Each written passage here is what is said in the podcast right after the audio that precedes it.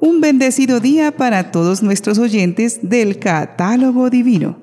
Las hermanas trovadoras les desean gracia y paz en el Señor.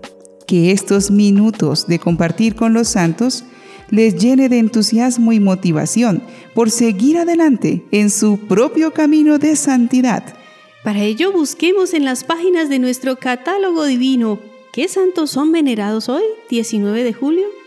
Ellos son Santa Aurea de Córdoba, Virgen y Mártir, San Bernardo de Utrecht, Obispo, San Dio el Taumaturgo, Archimandrita, San Epafras, Evangelizador, San Juan Bautista Souburui, mártir, San Juan Plessington, presbítero y mártir, Santa Macrina, virgen, San Símaco, papa.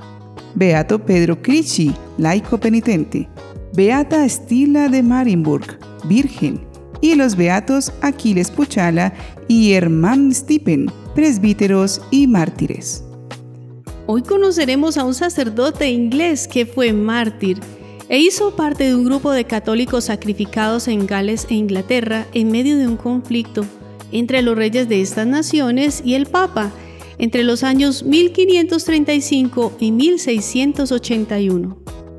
Él es San Juan Plessington. Su nombre de nacimiento era Guillermo. Nació en Dims en 1635 su lugar de nacimiento es ahora un distrito rural de Blackburn, en la carretera de Bamber Bridge. Todavía niño, fue enviado a Skerrybrick, a una escuela privada de los jesuitas, dirigida a la educación de los jóvenes católicos. Luego marchó a Flandes al colegio de Saint-Omer. Decidida su vocación sacerdotal, Estudió en el Colegio Inglés de Valladolid, España, donde fue ordenado sacerdote en Segovia en el año 1662. En 1663 volvió a Inglaterra. Su primer campo de trabajo fue Holywell, donde se hizo querer por todos sus fieles, y luego trabajó en la misión de Cheshire. Su tarea misionera fue velar por la permanencia en la fe de los católicos y reconciliar con la iglesia a cuantos vivían fuera de ella. Luego, en el año 1670, se convirtió en educador de los hijos de William Massey en Poddington. En esa época, fue un tiempo de paz relativa para los católicos y Plessington pudo realizar sin problemas su ministerio de forma casi abierta pero la década de los 70 ya no sería igual. En efecto, en el año 1673 se aprobó la Test Act para tratar de ayudar a diferenciar entre anglicanos y católicos. Los funcionarios quedaron obligados a prestar un juramento en el que se reconocía al monarca como cabeza de la Iglesia de Inglaterra y aceptar la comunión bajo el rito protestante. La intención de esta Test Act era excluir a los católicos de los cargos públicos.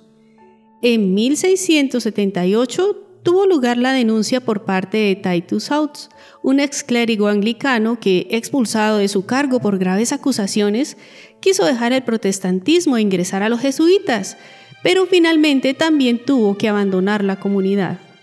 Ante lo cual Oates, lleno de resentimiento, unido a otro fuerte anticatólico, Israel Tonch, decide acusar a los católicos del llamado complot papista, una conjura dirigida, según el denunciante, a matar al rey e imponer el catolicismo como religión del Estado.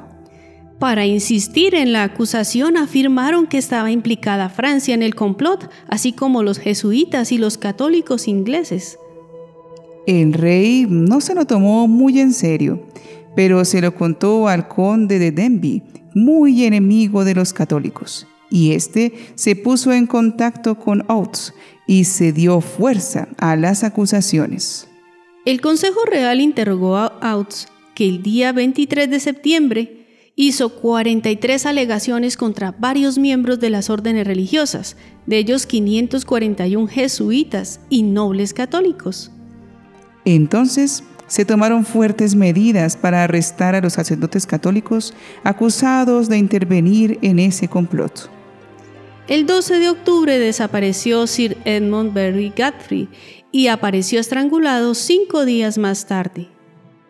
Oates explotó el suceso para una pública campaña de difamación contra los católicos, acusando a los jesuitas de ese asesinato.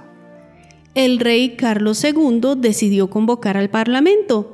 Aunque el monarca no creía en el complot, el Parlamento le obligó a ordenar una investigación. Cinco lores católicos fueron arrestados y llevados a la Torre de Londres. El duque de York y futuro rey Jacobo II, que era hermano y presunto heredero del monarca Carlos II, que carecía de hijos, hubo de dejar su cargo de almirante, porque siendo católico se negaba a prestar el citado juramento. En este ambiente tuvo lugar el arresto de Juan Plessington y de otros sacerdotes. Tres católicos renegados acusaron a Plessington, que fue arrestado y llevado a juicio, y se le aplicó el vigente Estatuto 27 de Isabel I, según el cual todo sacerdote ordenado en el extranjero era reo de alta traición y constituía también un delito grave para cualquiera que los albergue o los ayude. Nueve sacerdotes, uno de ellos Plessington, fueron condenados a muerte. De estos sacerdotes, cuatro fueron interrogados y, a ser posible, hacerles confesar el complot papista. Amenazas, promesas, recompensas fueron inútiles. El Parlamento entonces pidió al rey que fueran ejecutados todos los sacerdotes condenados. El rey se resistió, pero como el Parlamento insistió, el 10 de julio del año 1679 el monarca cedió el 11 de julio, el Consejo Real, al que Carlos II no asistió, dio un mandato de que los jueces de los respectivos juzgados dieran las oportunas instrucciones para hacer ajusticiar a los sacerdotes condenados. El primero en ser ajusticiado fue el padre Plessington, que el 19 de julio fue llevado del castillo de Chester a Gallows Hill antes de morir se le permitió hablar y dijo que no había cometido ningún crimen o había sido traidor, quedando en evidencia que moría solo por ser sacerdote. Recordó que no era un dogma de fe que el Papa tuviera poder para deponer a los reyes que él ponía. Reconoció ser un pecador y se acogió a la misericordia de Cristo Redentor. Declaró que profesaba toda la fe católica y por eso moría deseó todo el bien para el rey y su familia, así como al pueblo, y terminó diciendo, Oh Jesús, sé Jesús para mí. El mártir terminó su discurso, subió serenamente la escalera y dejó mansamente que le pusieran la soga al cuello. Se recogió en oración. Quitaron la escalera y colgó por un tiempo en el aire. Luego cortaron la soga cayó al suelo y los verdugos le abrieron el pecho, le sacaron el corazón y las entrañas y descuartizaron su cuerpo. Pudo más tarde su familia enterrar sus restos. Su sepultura fue punto de peregrinación para los católicos. Inspirados por este pacífico mártir, en medio de los desalientos de nuestra fe que podamos tener, Oremos al Señor para que nos ayude a permanecer firmes en su amor. Señor, creo en tu palabra y por eso quiero ponerme en camino. Te pido que abras mi corazón para despertar a la fe, para poner mi confianza en ti, para no desalentarme y creer siempre que actúas en mi vida, para fortalecer esa fe tibia. Te pido una fe viva, una fe coherente una fe ardiente, una fe operante, una fe ilimitada y una fe esperanzada. Señor, creo, creo que puedes cambiarme, que tu poder puede transformarme, que tu palabra puede renovarme, que tú lo puedes todo. Señor, que al buscarte cada día pueda encontrarte, que al seguirte salgas a mi encuentro, que una palabra tuya baste para abrir mi corazón para que me des la gracia de confiar siempre en ti, para que pueda compartir con los que me rodean mi fe en ti, para que con los que amo creamos confiadamente en ti. Amén. En la oración pedíamos una fe coherente. Para ello necesitamos tener muy claro en quién hemos puesto nuestra fe para poder defenderla. Para lograrlo, necesitamos tener una constante y fuerte relación con Jesús.